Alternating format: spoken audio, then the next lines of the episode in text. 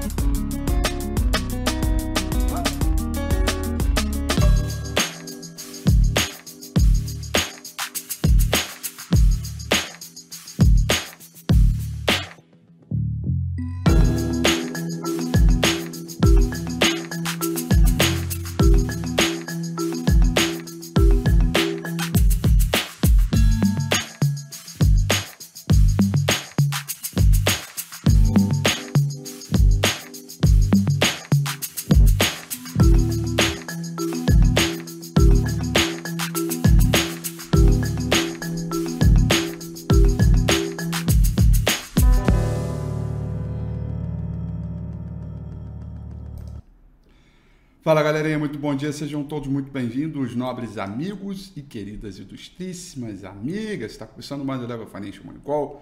Nossa primeiríssima informação do dia, hoje, segunda-feira, nosso vigésimo dia de setembro de 2021.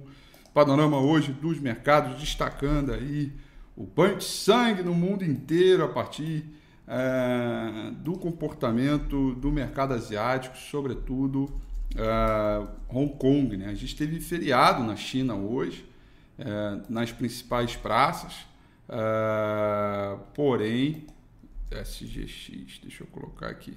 Porém, é, quando. Peraí, cadê agora sim? Aqui. Isso.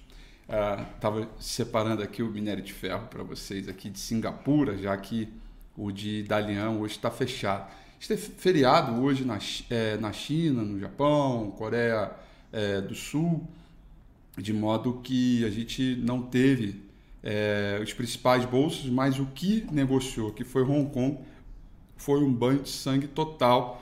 E aí os investidores é, deram continuidade ao sell-off da última é, sexta-feira no, no entendimento de que o Evergrande né, é, poderá contaminar é uma das empresas mais endividadas do mundo, né?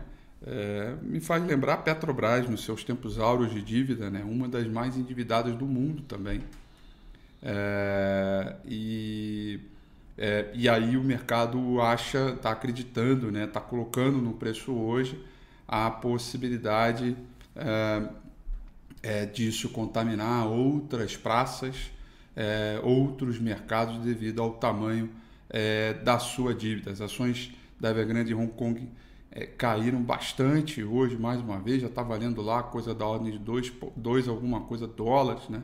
É, bem, bem, bem, bem baratinho mesmo, já vem de uma queda é, surreal e com isso a gente vai ter aí um início de semana bastante turbulento. Nesse exato momento, as bolsas na Europa vão trabalhando no terreno negativo. Bom, Tóquio não negociou, Hong Kong fechou em queda de 3,30%, China a gente não teve, tá?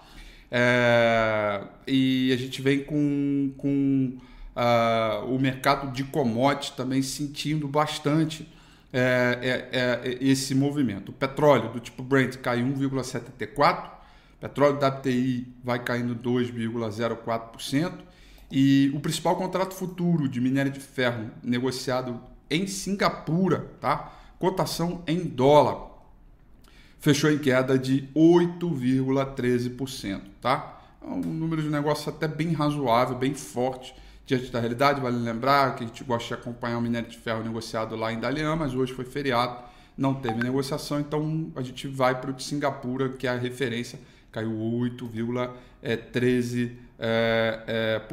Então, é, a gente tem é, dificuldades com a Evergrande é, Group, queda nos preços das commodities e toda uma antecipação do mercado também eu vou trocar a palavra antecipação. É uma preocupação com o mercado em relação à reunião do FED que vai acontecer na quarta-feira, que sem sombra de dúvida é o maior evento uh, que a gente tem em termos de mercado. Né? A gente tem aí uh, o principal contrato futuro do S&P 500 nesta manhã caindo 1,58%. É uma queda muito forte muito forte para o horário que a gente tem, sinalizando aí esse banho de sangue já para a abertura. E outra coisa, comentei ontem no domingo com a FI, né?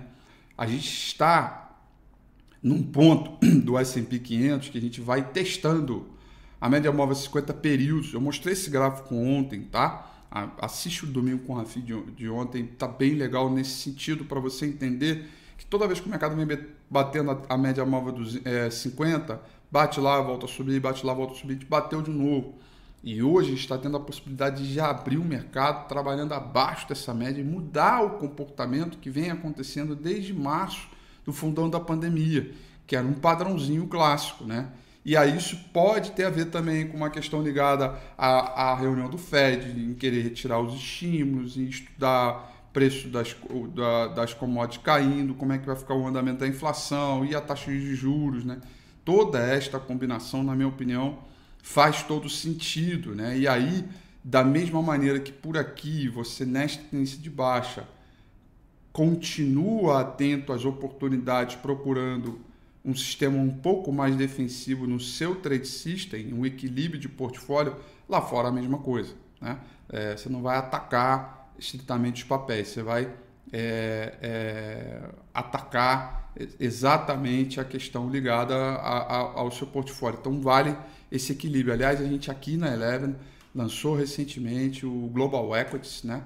Então, mais do que nunca, a oportunidade que a gente vê também é, de empresas negociadas lá fora para você é, é, comprar, tá? Então, as restrições da atividade industrial em algumas províncias na China, Evergrande, preocupação com o FED, é, entre outras medidas de bancos centrais no mundo, né? Tudo isso vai juntando tudo num saco só e vai criando uma coisa chamada sell-off, né? Sell-off, venda aí desenfreada das ações e o, e, e o mundo inteiro correndo aí para a zona de proteção, tá? É, Londres cai 1,79%, Paris está na mínima do dia caindo 2,54%, o principal índice em Frankfurt na Alemanha também está na mínima do dia caindo 2,66%, neste momento. O índice VIX já disparou, já está acima dos 25, tá? No pré-mercado subindo 24,41%, com dólar index também subindo alta de 0,20%, tá?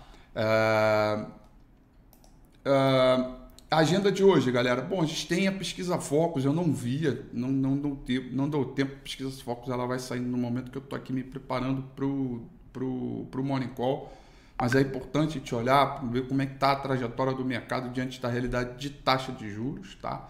É, e a agenda hoje é vazia. A gente tem um NAHB de índice mercado habitacional, nada tão relevante assim, mas a partir de amanhã e principalmente na quarta-feira nós vamos aí, sem sombra de dúvida, ter aí é, o super movimento da super quarta-feira ligado ao movimento de Banco Central, principalmente do FED. Tá? Então, é, hoje a gente começa lento em termos de agenda e acelerado em termos de preço, e a gente certamente na quarta-feira vai sacudir bastante essa roseira aí é, para o nosso dia a dia. Tá? É, outra coisa também que, na minha opinião, que é, é, os jornais de, de, de, grande, de massa, né?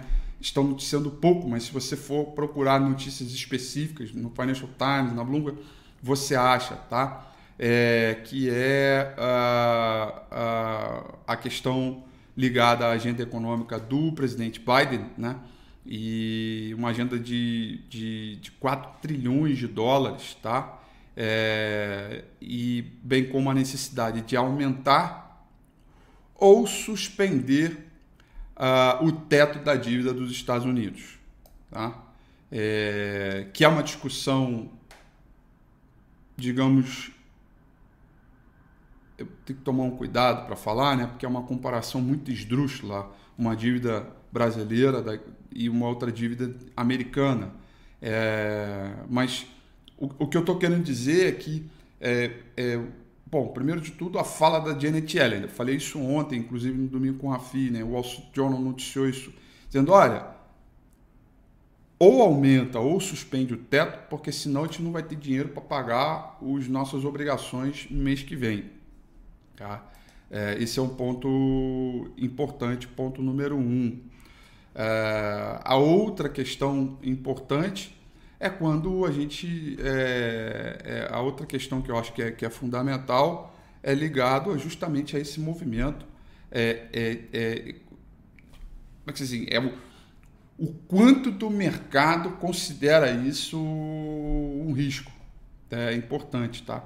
A gente já teve aí é, algumas medidas, isso não é de hoje, é, do, do chamado shutdown americano, né? É, em função né, da possibilidade, quer dizer, você fica impedido de pagar suas obrigações, então você simplesmente suspende a atividade para não ter que pagar, né? E, e aí, pô, caramba, você começa a vir aí com um pouquinho de tudo aí, é, é, em, em, efeito bola de neve, né? Aí você tem taxa de juros do Banco Central do Japão, taxa de juros do Banco Central da Inglaterra, Fed, Bacen, junta tudo, então mais esses 4 trilhões aí. Então a gente está um início de semana bem ruim, bem é, é, é, cauteloso e que vai exigir da gente muita paciência e, claro, é, esperteza para aproveitar esse momento de queda na medida do possível, tá? Essa, esse é um, é um ponto isso que é um, que é um, que é um ponto bem importante, tá? É, Deixa eu ver aqui se eu deixei. Vou falar do dólar, né? O dólar início eu falei, terceira alta seguida. É, bom, o estímulo, o rublo e o rand lideram baixas entre as moedas emergentes. É, o que pode fazer, certamente, o real hoje aqui vai cair, é, vai abrir em queda com certeza. É uma característica muito forte de bolsas para baixo dólar para cima. A gente começou bem a ver ao risco neste início de semana, tá? Dito isso, vamos dar uma olhada aqui no gráfico do índice Bovespa claramente uma tendência de baixo, uma tendência de baixo que a gente vem falando desde o momento quando perdeu esse suporte aqui, né? Fez esse topo, começou a cair, aí veio zigue-zagueando para baixo, zigue-zagueando para baixo, tendência de baixo, zigue-zagueando, tá? É... A gente agora trabalha abaixo da média móvel 200 períodos e já estamos, já estamos testando é, uma zona de suporte que já começou entre os 112 e 450 e o número mais forte que é os 110.040 pontos, tá? 110.040, um ponto importante, saldo de volume zigue-zagueando para baixo também, gráfico semanal pela sua terceira semana consecutiva também vai testando zona importante, que vai até os 109.800 pontos, tá? É, com preço muito próximo das suas mínimas, sem se afastar, de modo que a gente tem aqui ó, o saldo de volume também tão ruim quanto, né? Então a gente reforçou a ideia do quadro de tendência de baixa estabelecido pelo gráfico semanal e gráfico diário, mas por outro lado, reforçamos a ideia que os indicadores de market price já começaram a dar uma boa aliviada. E eu diria que aí quando a gente aumenta a lupa, essa boa aliviada ela tem muito a ver com os papéis do setor imobiliário, que no contexto geral caíram forte e agora eles começam aí a dar um sinal de um pouco mais de alívio, em contrário ao setor de materiais básicos, que hoje é o setor líder é, de queda no contexto é, de mercado. Tá? Então, tá aí, a gente está com um, um mercado é, pesadinho, é, é, que já não é de hoje, né? Já não é de hoje. E aí é o momento em que é, portfólios, né? Com visão de mais de longo prazo começam a ser machucados, né? E aí é onde gente separa realmente quem está pretendendo fazer a coisa certa no sentido da estratégia ou não, né? Tem gente que investe para longo prazo e vê uma queda como essa e começa a ficar preocupado. Seja, o, o, longo prazo acaba em três semanas, quatro semanas, né? É, ou seja, não é longo prazo, né? É, e por outro lado, o cara que tem visão de longo prazo, o cara fica ansioso, o que é normal, é, é humano isso, né? Tipo, e agora? É agora? É, é, vai, vou comprar agora, se espero, quero mais, etc. Então, como a gente nunca tem respostas para essas, é, né, essas questões, você trabalha indicadores estatísticos a seu favor e vai começando a compor o portfólio à medida que as oportunidades e as grandes assimetrias é, vêm aparecendo. Tá? Então, é, até escrever assim, Pô, o Rafi tá tenso com essas quedas. Não tô não, cara. Assim, desculpa, mas não tô não. Pelo contrário. É, tenso é a galera que está ansiosa, a galera que está ali preocupada, em, investiu além do que deveria investir, aumentou a mão de uma hora é, indesejada. É, aqueles erros que são mais clássicos, né, que a gente tenta defi definir durante o ralizão de alta, a gente fala para se proteger e não se protege, aí só procura proteção agora, que a bolsa já caiu 20 mil pontos, né? essa hora que você tem que usar a análise técnica a seu favor, manejar risco, ajustar tamanho de posição e controlar é, posição daquilo que você tem controle, porque sobre o mercado você não tem. Então, é, o que eu procuro fazer aqui, já falei isso alguma vez, né? É que eu gosto sempre de manter algum equilíbrio, né? Quando está subindo muito forte, eu gosto de dar uma puxada para baixo, dizer, olha, peraí, pera lá, calma aí. E quando está caindo, caindo muito forte, como é o caso agora, eu gosto também de dar uma puxada para cima, né? É, eu gosto de ter comportamentos anticíclicos que exigem muita paciência e que não é fácil, nunca foi, né? É, e que também é outra coisa, não vai adiantar nada eu botar um drama aqui, né? Vendam tudo, amanhã o mundo vai acabar, não vai adiantar nada isso, né? Pelo contrário, né? Porque justamente as grandes porradas que a gente dá no mercado é quando a gente busca essas grandes inflexões, né? É, de mercado. Então, eu acho que você tem que estar tá com pensamento anticíclico, né? Quando está subindo muito forte, aí você tem que ficar tenso. Quando está caindo muito forte, você tem que ficar tenso. E outra coisa também, é, esse é um outro momento que as pessoas ficam assim, não, não, beleza, eu vou continuar aqui no mercado esperando o preço empatar, esperando ficar ali, voltar no meu preço. É a pior coisa que existe. É, é a pior coisa que existe, né? Você está num prejuízo, sei lá, comprou o papel a 10, aí ele foi para 9. Aí você vê um mar de vermelho, né? Ah, não, não, vou, vou, vou esperar voltar no meu preço, porque pelo menos eu volto zero no zero, eu encerro no zero a zero. É a pior coisa que tem. Porque tem gente aí comprada de papel que nunca voltou, né? Esse, é, isso é a pior maneira de você controlar e manejar teu risco, né? É, e a gente volta para o pragmatismo, né? Quando você compra, é, qual foi seu alvo, qual foi o seu stop e qual foi a estratégia. Isso no sentido de é, trading. Investimento, você pode ter alvos e stops bem mais longos, mas você tem que também entender o perfil é, de todo esse mecanismo, tá? Então, cada morning call, cada domingo com a FII, está aqui, insistindo, insistindo, insistindo. Sabe por quê, galerinha? Deixa eu contar uma coisa para vocês. No momento que o mercado é só alegria, todo mundo ignora tudo. Porque eu estou ganhando dinheiro, para que, que eu vou me importar com as coisas, né? Para que, que eu vou me importar com risco? Tá, é tudo uma alegria, porque você tropeça em todo o mercado. Agora, em vacas magras, é que a gente separa, né? As meninas das mulheres, os meninos dos homens. Que é exatamente nesse manejo, né? Eu recebi uma mensagem ontem no Instagram dizendo assim: Rafi, comprei determinado papel, tô comprado ainda e deu ruim, né? O que, que é deu ruim para você? Né? Para mim, dar ruim é acontecer alguma coisa que seja inesperada, porque cair e bater no stop não é dar ruim, é cumprir estratégia, entendeu? Esse é o mindset que a gente tem que insistir, tá bom? E a gente vai aqui, vai tentando, um dia após o outro, porque pelo jeito hoje, ó, respira fundo, que é pedrada, tá? É isso, galerinha. Bom dia para vocês. Vamos que vamos. É, futuro americano aumentou a mínima agora aqui, né? É, renovou a mínima, melhor dizendo. Caindo 1,59 agora. Vamos abrir na pedrada aí, tá? Respira, controla risco, ajusta a posição e vamos para as oportunidades. Grande beijo, boa semana e até amanhã.